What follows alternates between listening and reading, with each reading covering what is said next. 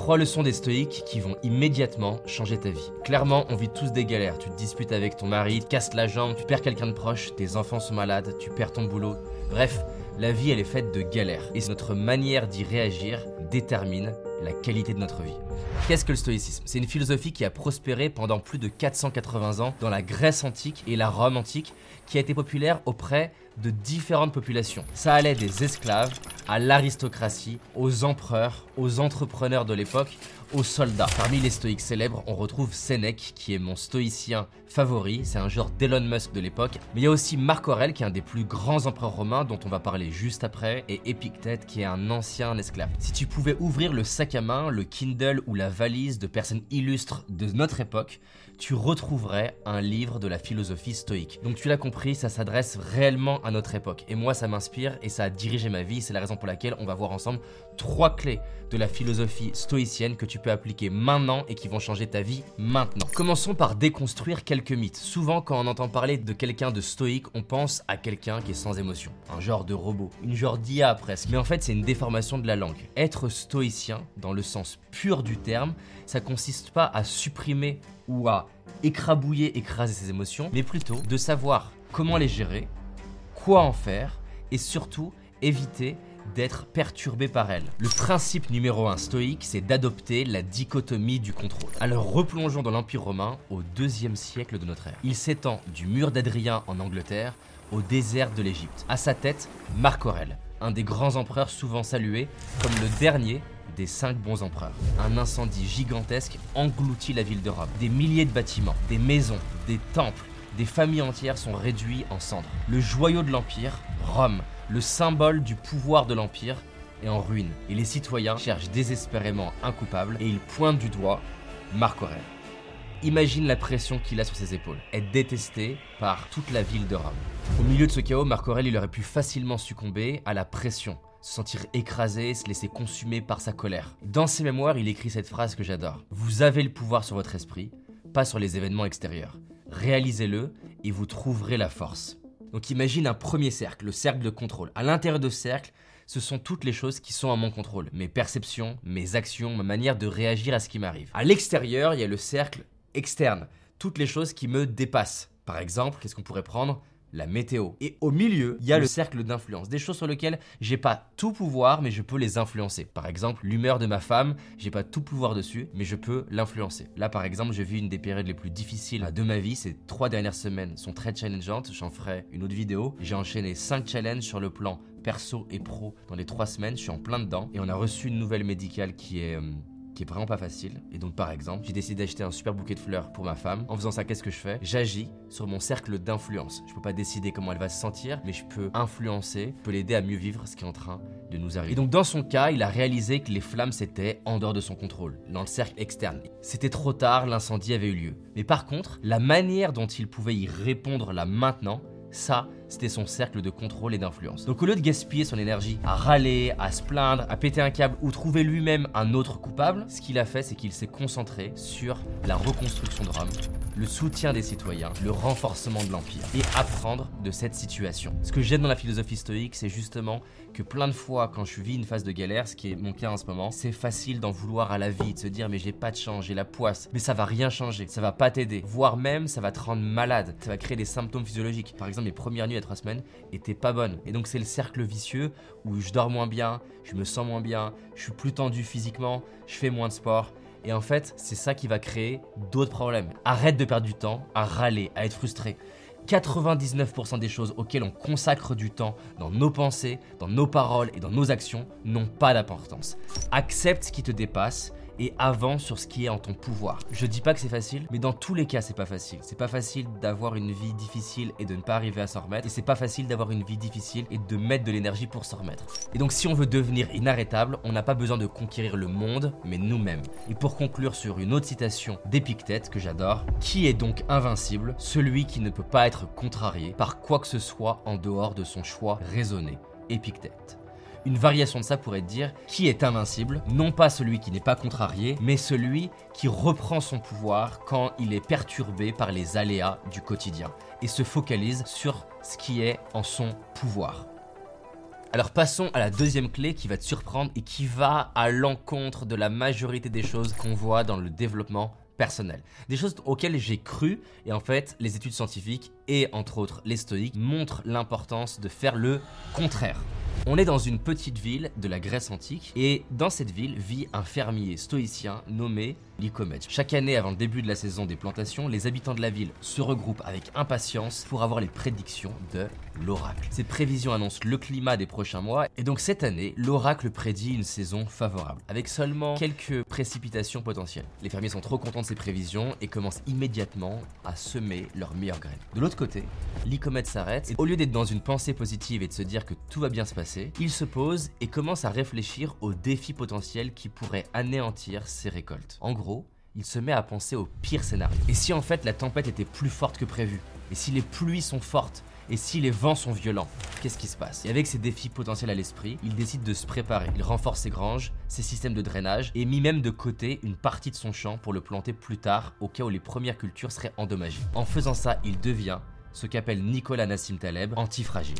Antifragile, c'est la capacité non pas simplement à résister au choc, mais à être renforcé par eux. Comme dit d'ailleurs Nicolas Nassim Taleb, on a ce qu'on appelle des black swans, des événements catastrophiques souvent qui sont imprévisibles. C'est pas parce que les derniers tsunamis ont fait tel dégât qu'on peut pas avoir un tsunami qui fait davantage de dégâts. Et c'est souvent le problème dans les sécurités des gouvernements, c'est qu'on a tendance à se protéger par rapport à l'ancien pire. Mais l'ancien pire ne nous protège pas d'un pire plus grave.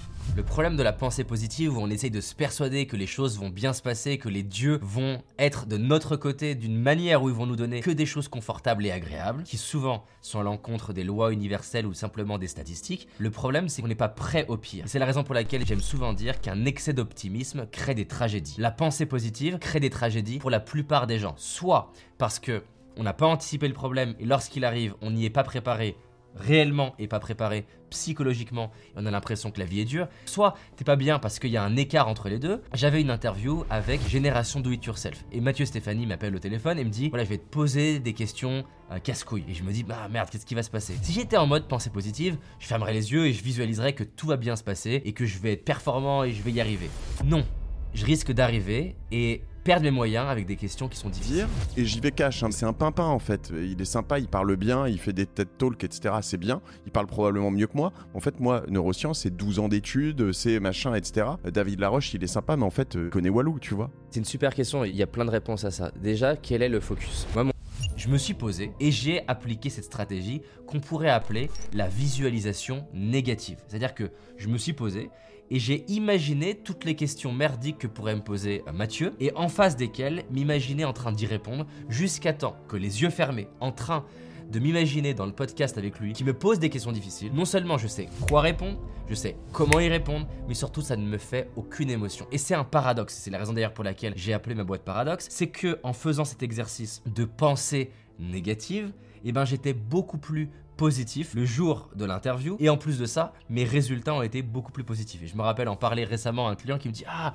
mais je me demandais comment t'avais eu cette répartie. Ben, je me suis entraîné. Je me suis pas simplement visualisé en mode, allez, la vie est de mon côté. En fait, la vie est de mon côté. La vie est de ton côté. Mais la vie est de ton côté de la même manière qu'à la salle de sport, il y a des poids d'un kilo et des poids de 30 kilos. La vie est de ton côté parce qu'elle sait que t'as besoin de poids de 30 kilos pour développer tes muscles. Et la vie, elle sait que parfois t'as besoin d'un poids d'un kilo parce que t'es qu'au démarrage ou alors t'es fatigué. C'est la même chose dans la vie. Ces questions qui peuvent sembler casse-couilles, c'est des poids de 30 kilos ou des poids de 200 kilos. C'est-à-dire qu'en fait, elles m'entraînent à pouvoir répondre à ces mêmes questions pour le reste de ma vie. C'est ça qui est intéressant avec l'antifragilité. C'est pas juste que tu supportes les questions. Le mois qui a fini l'interview, il est meilleur que le mois avant cette interview. Donc pour qu'on se comprenne, tu as des systèmes fragiles, c'est-à-dire qu'en fait, après l'interview, je suis démoli. Il y a les systèmes solides, c'est-à-dire qu'après l'interview, je reprends ma forme, j'ai quelques égratignures. Il y a les systèmes antifragiles, c'est-à-dire l'opposé de la fragilité, qui sont même pas résilients, c'est-à-dire qu'ils reprennent leur forme, qui sont renforcés par la difficulté. Et donc, pour en revenir à notre cher ce qui s'est passé, c'est qu'il y a eu des pluies torrentielles qui ont inondé les champs avec des vents violents qui ont endommagé la majorité des récoltes. La ville était désespérée, les agriculteurs encore plus. J'arrive d'autant plus à avoir de l'empathie que mon grand-père et mon oncle sont des agriculteurs et je me souviens de cette tempête qui avait eu lieu en France qui avait anéanti la majorité des récoltes. Mais dans le cas de la ferme de Lycomède, eh ben elle, elle résiste. Ces granges renforcées ont permis de protéger des récoltes qui étaient entreposées, les systèmes de drainage ont pu protéger les champs des inondations, et les cultures qu'il avait choisies qui résistaient mieux à l'eau ont naturellement mieux résisté. Et en fait, ça c'est hyper intéressant. Ce qui se passe, c'est que la plupart des gens, et c'était mon cas à l'époque, je jouais avec la pensée positive comme quelqu'un à qui tu donnerais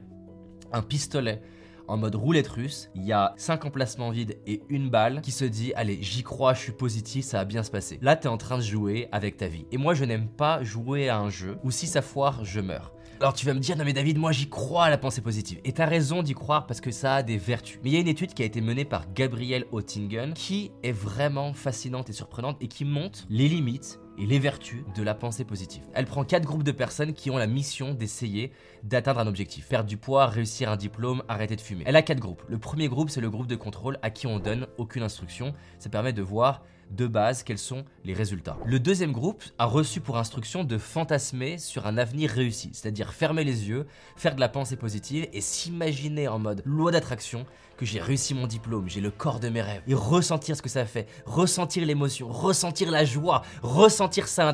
Vraiment, la loi d'attraction. Le troisième groupe a pour instruction de faire de la pensée négative, c'est-à-dire fermer les yeux et visualiser tous les obstacles, tous les problèmes qui pourraient faire que l'objectif ne soit pas atteint. Que je n'arrive pas à arrêter de fumer. Par exemple, réaliser que tous mes potes sont des fumeurs et qui sont tout le temps en train de me proposer de fumer. Que par exemple, j'essaie de bosser à mon examen mais que tous mes potes me proposent de sortir en permanence en boîte de nuit. C'est un obstacle réel. Déjà, à ton avis, entre le groupe 1 et le groupe 2, lequel des deux est le plus performant? J'étais naturellement influencé par ce que je t'ai raconté au préalable, mais effectivement, ce qui est surprenant, c'est que le groupe le moins performant, c'est le groupe pensée positive. Pourquoi? Parce que même si sur le coup, ils ont une forme de confiance qu'ils vont y arriver, au bout d'un moment, ils rentrent dans un excès de confiance. Ça va bien se passer, je vais y arriver, et donc ils étudient moins leur baccalauréat, mettent en place moins d'actions pour arrêter de fumer par exemple. Le deuxième groupe le plus performant, c'est le groupe de contrôle à qui on n'a donné aucune instruction, qui surperforme par rapport au groupe pensée positive. Et le troisième groupe, c'est le groupe pensée négative, ceux qui essayent d'anticiper les obstacles.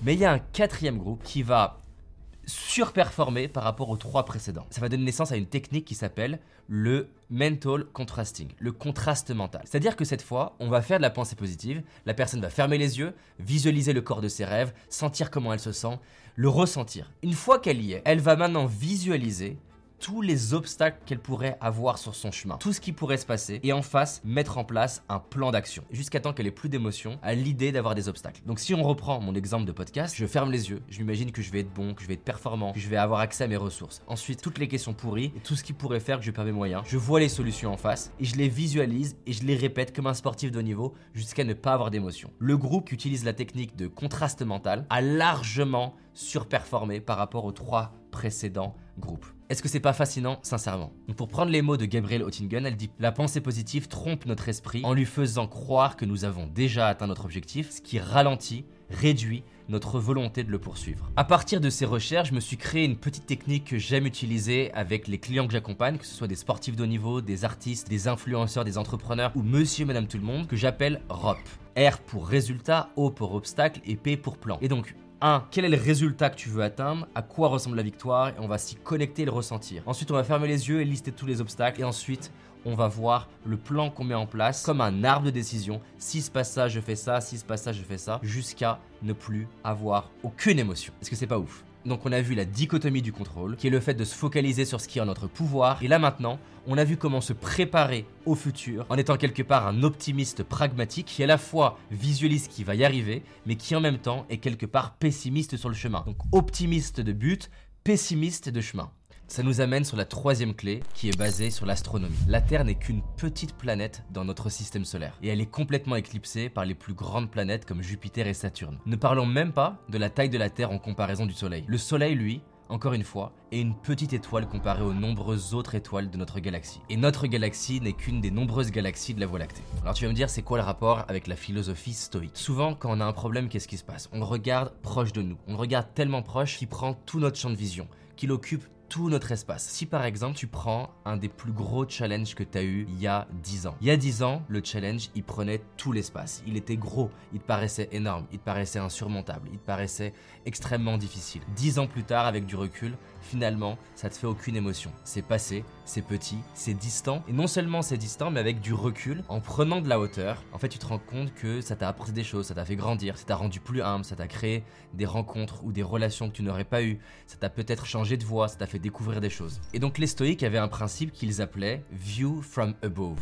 La vue d'en haut, la vue du dessus. L'idée, c'est de fermer les yeux et de s'imaginer être comme un oiseau qui prend de la hauteur, qui progressivement s'envole, s'élève au-dessus de là où on habite, puis de notre ville, puis de notre département, notre région, notre État, notre pays, notre continent, notre planète, en dehors de notre planète dans le système solaire. Et se rendre compte qu'en fait, notre problème avec de la distance, il est petit. Une autre manière d'utiliser ce principe, je trouve ça presque plus facile, c'est d'utiliser la distance avec le temps. C'est-à-dire qu'au lieu d'imaginer un oiseau, c'est d'imaginer quelque part que tu peux rentrer dans une machine à remonter le temps et choisir d'aller dans le passé dans le futur. Et allons dans le futur. Est-ce que le problème qui est face à toi aujourd'hui, il va te paraître aussi gros dans 10 ans? Et un bon moyen de s'en rappeler, c'est d'abord de faire un voyage dans le temps, dans le passé, comme si tu allais rencontrer l'ancien toi qui a l'impression d'être face à une montagne. Par exemple, voici comment j'utilise en ce moment ce principe pour moi. Quand j'étais adolescent, j'étais extrêmement complexé, timide, j'étais tellement timide, j'arrivais pas à lever la voix quand je prenais le bus, simplement dire au chauffeur de bus que c'était mon arrêt et je préférais ne rien dire, me détester, m'en vouloir et devoir descendre au prochain arrêt et marcher pendant 10 minutes. C'était pas les 10 minutes le problème, c'était de m'en vouloir, de ne pas m'être exprimé. Ça m'amène à mes 17 ans où j'ai pu être hébergé par une famille d'accueil américaine à Denver, plus exactement à Boulder dans le Colorado. C'était fou, j'ai passé un mois aux US et en fait quand je suis parti aux US, j'ai découvert un nouvel environnement. Déjà les gens étaient beaucoup plus extravertis, sociables, ils discutaient avec moi et moi je m'étais dit personne me connaît aux US, j'ai rien à perdre en termes de regard des autres et surtout, j'ai pas la pression de mes potes qui pensent savoir qui je suis. Je peux quelque part resetter, réinitialiser mon identité comme si je pouvais démarrer jour 1. C'est fou à quel point on vit la pression de qui les autres qu'on est. Et donc là, je pouvais décider d'être qui je voulais. Ce voyage aux États-Unis, il a été incroyable. J'ai pris plus confiance en moi dans ce voyage. J'ai discuté avec des filles que je faisais jamais. Et quand je suis revenu des États-Unis, j'avais un chapeau de cow-boy américain. Je me rappelle à l'aéroport voir ma maman et la première chose que je lui ai dit, c'est un jour, je travaillerai aux États-Unis. Un jour, je vivrai aux États-Unis. Ça m'a marqué et suite à ça, je me suis mis du coup à apprendre à lire l'anglais et ça a changé ma vie. Bref, en 2016, 7 ans plus tard, je me dis qu'il est temps d'aller réaliser un de mes rêves. Je me dis je vais organiser un événement local à Los Angeles. Je réserve un hôtel au bord de l'eau, ce qui était vraiment l'image que je m'étais créée pendant plus de 5 ans et je propose à un groupe d'une vingtaine, 25 Français de participer à un événement de 4 jours au bord de l'eau à Los Angeles. J'ai rapidement mes 20 inscrits qui ont envie de vivre cette aventure avec moi. C'est un truc de dingue, je vais réaliser mes rêves. Pour la première fois, je vais travailler aux États-Unis. Donc j'avais déjà fait des voyages aux États-Unis pour faire des interviews, mais là, je vais vraiment m'exprimer sur place. C'est un truc de malade, c'est mon rêve. Je vais à l'aéroport avec une petite partie de mon équipe. C'est un vol Air France on atterrit, et je sais pas si tu es déjà allé aux États-Unis et spécialement à Los Angeles, l'immigration américaine, elle est extrêmement complexe. Déjà, ça prend du temps de faire la queue. Et quand j'arrive, j'ai euh, comme une sensation bizarre. J'ai les mains moites, je me sens pas bien, au point que quand j'essaye de passer l'empreinte digitale qui est obligatoire aux États-Unis, ben j'ai la main tellement moite que j'arrive pas à passer le test automatique. Je dois avoir quelqu'un qui m'accompagne, essayer de nettoyer ma main pour passer. Puis j'arrive donc à l'immigration américaine qui te pose plein de questions, et généralement ils font une tête comme si t'avais tué quelqu'un. J'y suis habitué, j'ai dû faire une dizaine de voyages aux États-Unis avant. Et là, il me demande naturellement pourquoi tu es aux États-Unis. Et moi, j'explique que j'organise un événement pour Français à Los Angeles. Et il me dit, mets-toi de côté. Et là, je me sens pas bien, je me dis, merde, qu'est-ce qui se passe? Je me rappelle me retourner et je vois quelqu'un de mon équipe, Timmy, qui marche et qui voit qu'il y a un problème et il passe. J'ai une autre personne de la sécurité qui vient me chercher pour m'installer dans une pièce où là c'est marqué téléphone interdit et je vois plein de personnes qui ont l'air de faire la gueule assis en train d'attendre. J'ai aucune idée de combien de temps je vais attendre,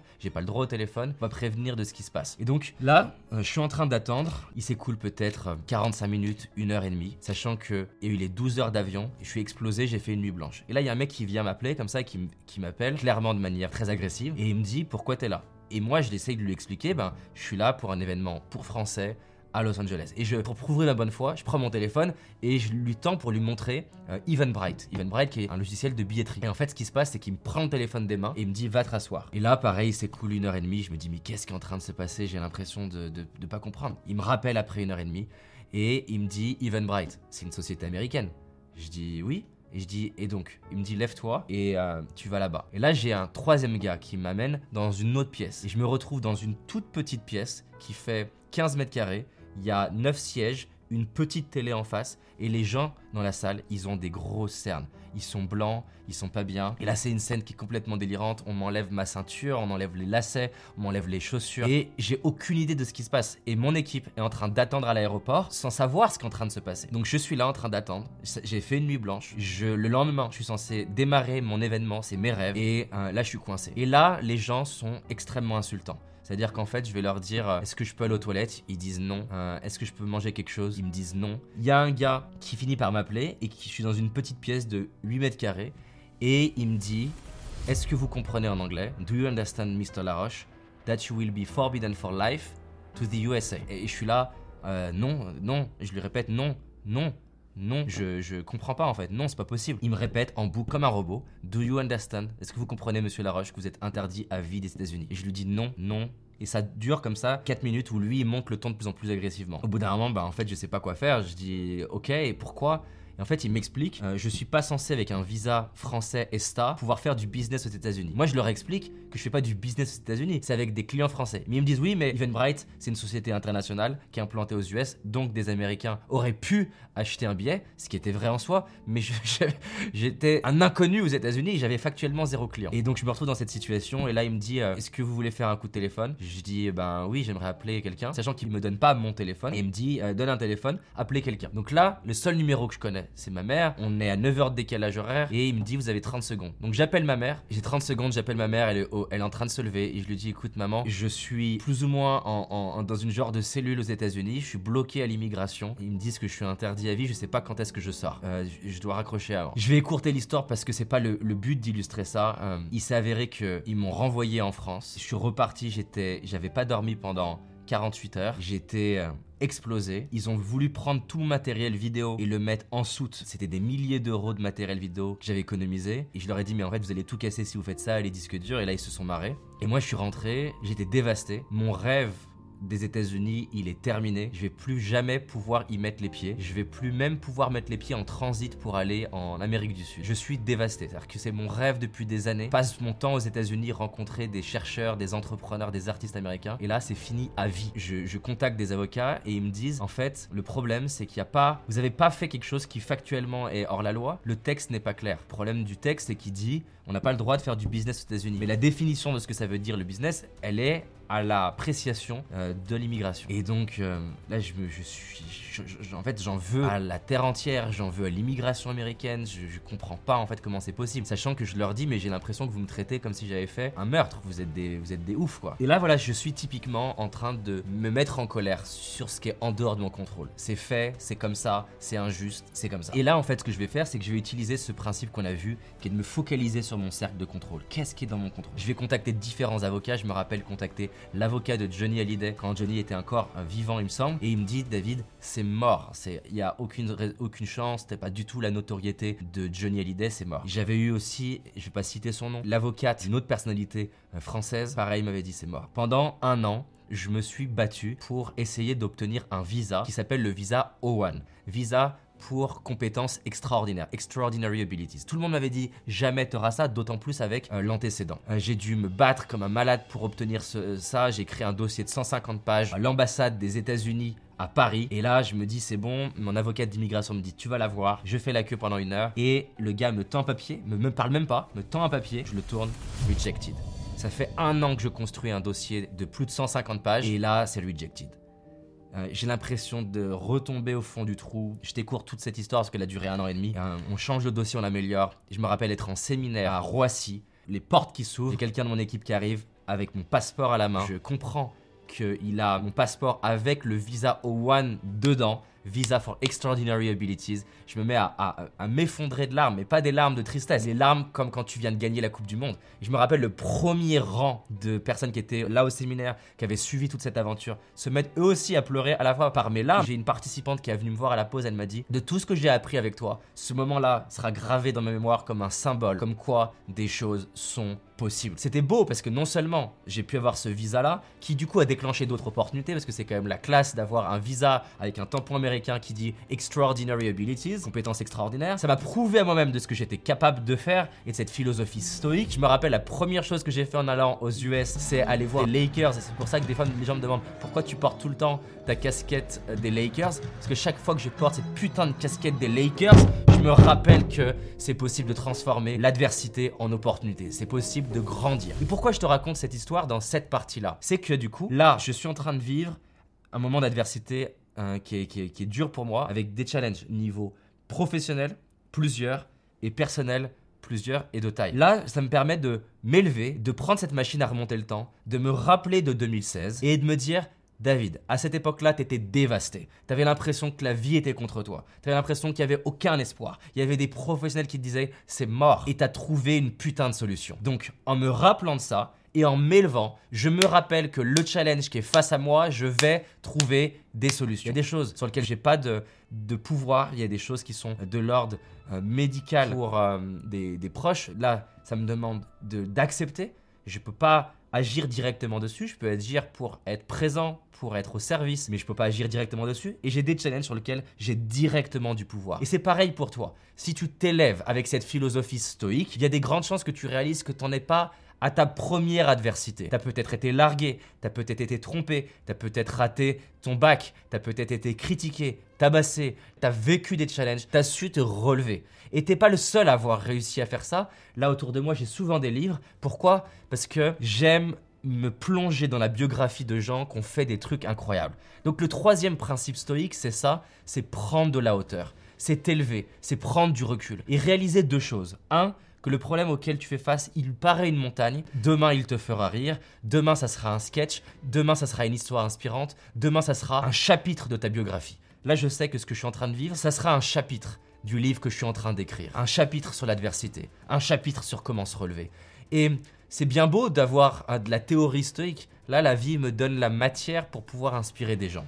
Non seulement ça, ça sera de la matière, et le deuxième point, c'est de te rappeler que tu as déjà su traverser des trucs. Alors tu vas peut-être te dire, mais pas aussi grand. Mais ça, c'est attention. Peut-être que le les, challenges auxquels je fais face me paraissent plus grands que certains challenges du passé. Mais dans le passé, j'étais pas, entre guillemets, hein, aussi grand qu'aujourd'hui. Dans le sens, j'ai avancé.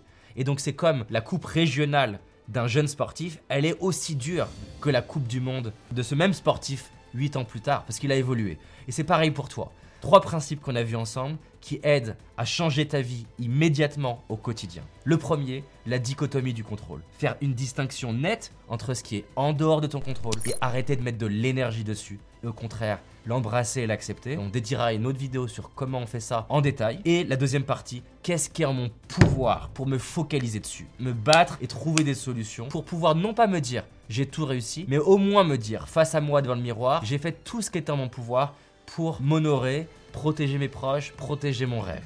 La deuxième chose, c'est pour maximiser les chances d'avoir des résultats, d'arriver à produire des résultats dans ta vie, tu as besoin bien sûr de croire que tu es capable de faire des choses, que tu as les ressources en toi, mais tu as aussi besoin potentiellement de fermer les yeux ou de prendre un papier et de lister tous les obstacles qui peuvent t'empêcher d'y arriver. Que ce soit le fait que tu as des potes qui te demandent de sortir, tu as tendance à euh, être désorganisé, auquel cas tu peux l'anticiper en amont et faire cette visualisation négative où tu vois tout ce qui pourrait faire que tu n'y arrives pas pour mettre des solutions en face et utiliser ce qu'on a vu ensemble, le contraste mental, c'est-à-dire en gros le résultat que je veux atteindre, les obstacles et le plan. Et la troisième chose, c'est view from above, la vue depuis le futur ou le passé, en tout cas avec du recul.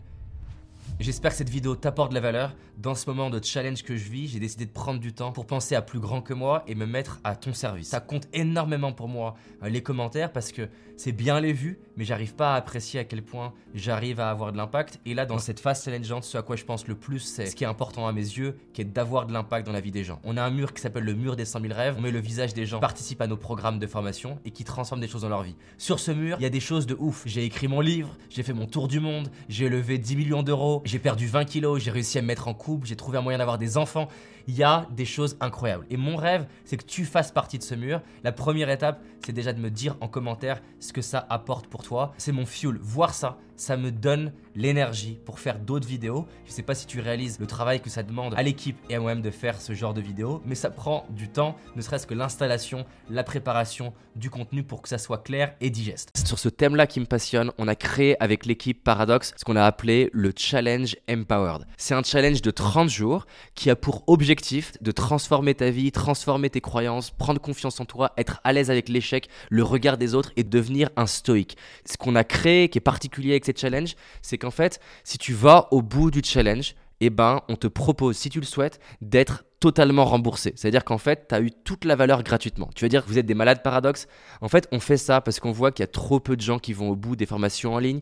Et la mission de Paradox est très simple. La première étape, c'est de remplir notre mur des 100 000 rêves. On a un mur dans nos bureaux. On met le visage de nos clients. Et notre but avec Paradox, c'est d'augmenter le nombre de personnes qui chaque année réalisent des rêves grâce à Paradox. Et donc, on a le challenge Empowered que je t'invite à faire si le sujet de prendre du pouvoir dans ta vie et de changer ta trajectoire te passionne. Je t'invite vraiment à faire le challenge Empowered. À très vite.